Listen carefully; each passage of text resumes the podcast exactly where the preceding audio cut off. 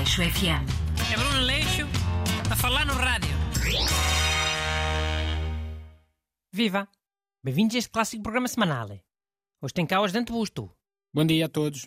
E hoje vamos falar dos famosos debates televisivos para as eleições deste ano, as legislativas. Sim, já foram realizados 29 dos 30 debates previstos. O que é que achaste, eh, em geral? Calma. Primeiro vamos fazer aqui um resumo, para quem não viu.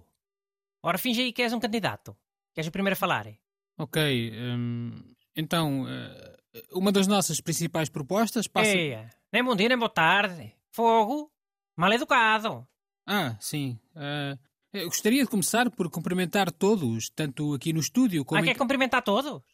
Mas você até quer acabar com os cumprimentos? Hipocrisia! Querem acabar com a simpatia e com a família? Querem os bandidos todos cá fora? E os pedófilos? Tudo sem cumprimentar ninguém? Você é um hipócrita! Ainda bem que Portugal inteiro está aqui a ver com o, o, o grande hipócrita que você é. Mas, mas o que foi isso? Oh, foi um resumo dos debates. Quê? Não foi realista? Oh, os debates não foram todos assim. Alguns foram bastante cordiais e, e interessantes. Está bem. Mas esses sem grande peixeirada acho que também tiveram pouca audiência. Pois, infelizmente parece haver sempre mais interesse nesses debates com mais gritaria. É pena. Pá, a culpa também é do formato, não é? Está esgotado. Devia mudar aquela porcaria. Hum. O que é que mudavas no formato?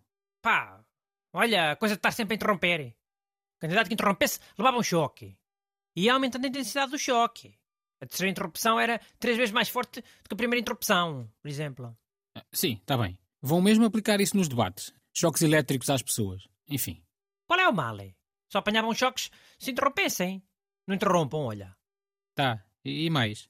Outra coisa é. O debate era sempre surpresa. Não sabia quem é que ia debater com quem. Nem eles sabiam. Qual era a vantagem disso? Era a vantagem de ter surpresa. Assim os candidatos tinham que estar preparados para debater com qualquer um. E outra coisa boa era os debates também poderem acabar a qualquer momento. Podia durar um minuto, podia durar dois minutos, podia durar 15, podia durar hora e meia. Era aleatório, ninguém sabia. Mas que sentido é que isso faz? Faz o sentido dos candidatos terem que dar logo o máximo, desde o início. Em vez de darem para ali a engonhar, como andam às vezes. E quem é que decidia quando é que acabava? Era um computador. Decisão aleatória. E também podia decidir os temas para debater. E nem todos eram temas políticos. Podia, calhar, sei lá, umidade. Umidade? Umidade para quê? Para saber o que é que o candidato acha. E se tem jogo de cintura. Ou se é daqueles que só vai para os debates repetir o que os, os assessores lhe metem naqueles papéis. E se a pessoa estiver em casa indecisa entre dois candidatos, olha, se calhar a opinião dele sobre a umidade pode fazer diferença. E quem diz umidade diz outras coisas. Passadeiras, molho de leitão, bianeta, ficção científica, caspa, erro Ramazotti. Ok, eu por acaso eh, lembrei-me que talvez pudessem variar um bocadinho o sítio onde fazem os debates. Eh, Não ser sempre em estúdios de televisão. Tipo, debates no carro, enquanto estão a conduzir. Sim, eu gosto dessa ideia. Oh, não, não era. Mas como é que. Como é que iam debater os dois a conduzir? Conduzem os dois ao mesmo tempo? Pá, era metade a cada um. 15 minutos a conduzir e 15 minutos no lugar do pendura. Não vis esse debate?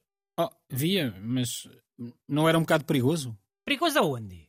As pessoas não podem conversar enquanto estão a conduzir? Era o que mais faltava. Pronto, ok. Mas eu por acaso estava a falar de mudar para. Olha, si- e debates com os candidatos a almoçar? Não vias? Ou a jantar? Depende da hora. Certeza que os candidatos também preferiam assim. Os políticos adoram almoçadas e jantaradas? Aleixo FM. É Bruno Leixo a falar no rádio.